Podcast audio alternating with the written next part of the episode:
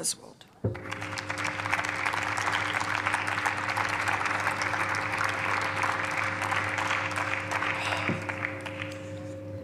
Sehr geehrte Frau Präsidentin, sehr geehrte Kolleginnen und Kollegen aus den demokratischen Fraktionen.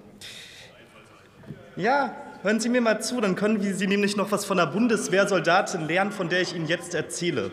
Im Juni diesen Jahres war ich nämlich in der Region Kurdistan-Irak mit meinem Kollegen Kassem Tahir Saleh. Wir waren auch zu Besuch im Camp Stefan und da kam ich ins Gespräch mit einer Soldatin, die wie ich aus dem Ruhrgebiet kommt. Ihre Eltern sind Kurden und sie erzählte mir ihre Geschichte.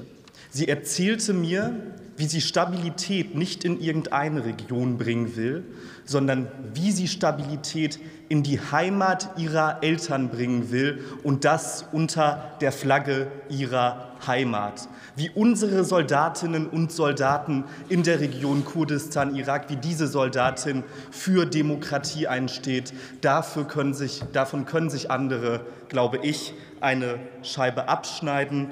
Die Region Kurdistan, Irak, sie ist eine besondere Region für viele Menschen in unserem Land und deshalb tragen wir eine besondere Verantwortung für diese Region.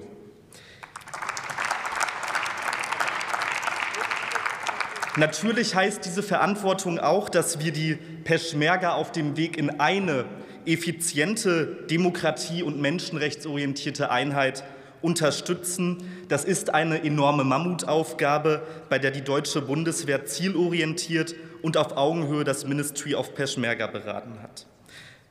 Sehr geehrte Frau Präsidentin, sehr geehrte Kolleginnen und Kollegen, in der Region Kurdistan-Irak schätzen alle GesprächspartnerInnen das Engagement der deutschen Bundeswehr.